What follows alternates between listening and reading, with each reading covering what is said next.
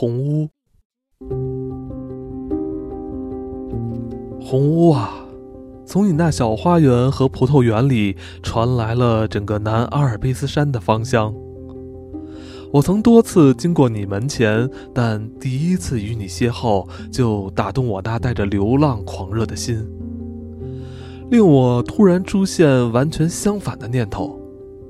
再一次，我心中响起那古老熟悉的新曲，想拥有一个家，拥有一间环境宁静、四周苍翠花园围绕、可俯瞰山下村庄的小屋。小屋东面放着床，我专用的床；西面放着书桌。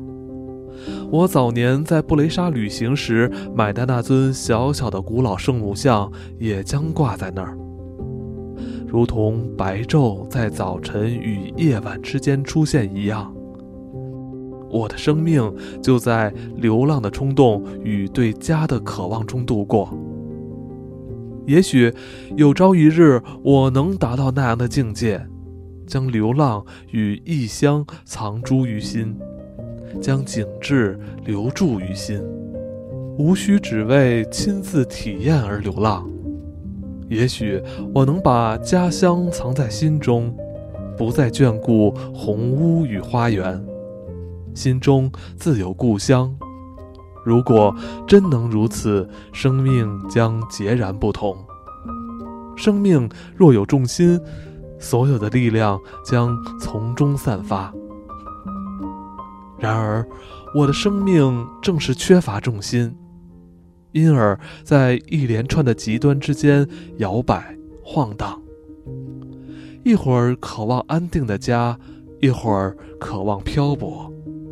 忽而希极寂寞与修道院，忽而渴望爱情与人群。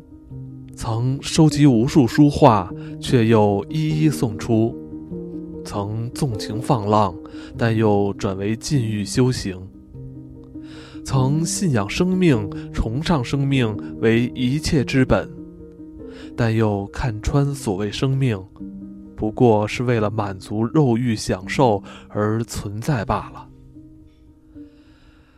但改变自己不是我的责任，我依赖奇迹出现。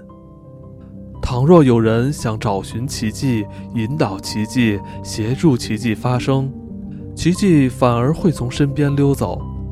我的宿命是漂浮于许多相互牵制的极端中，与奇迹擦身而过。我的宿命是永不满足，并饱受流离之苦。绿意中的红屋啊，我曾体验过你的，无需再度体验。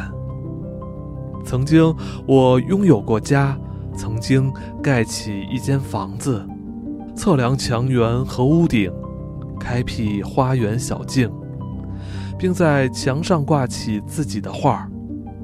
每个人都有这样的冲动，我也是。我有幸曾经历过一回，此生之中，我实现了许多愿望，立志当一位诗人，就如愿成为诗人；想拥有房子，果然就盖了一间；想拥有妻儿子女，也能心想事成；想将自己的想法告诉人们，并对人群产生影响，也如愿实现。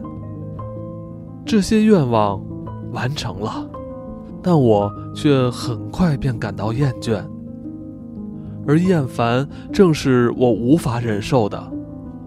于是我开始对作诗产生怀疑，开始嫌弃房子太小，无法达成的目标才是我的目标，迂回曲折的路才是我想走的路，而每次的歇息总是带来新的向往。等走过更多迂回曲折的路，等无数的美梦成真后，我才会感觉失望，才会明白其中的真意。所有极端与对立都告消失之处，即是涅槃。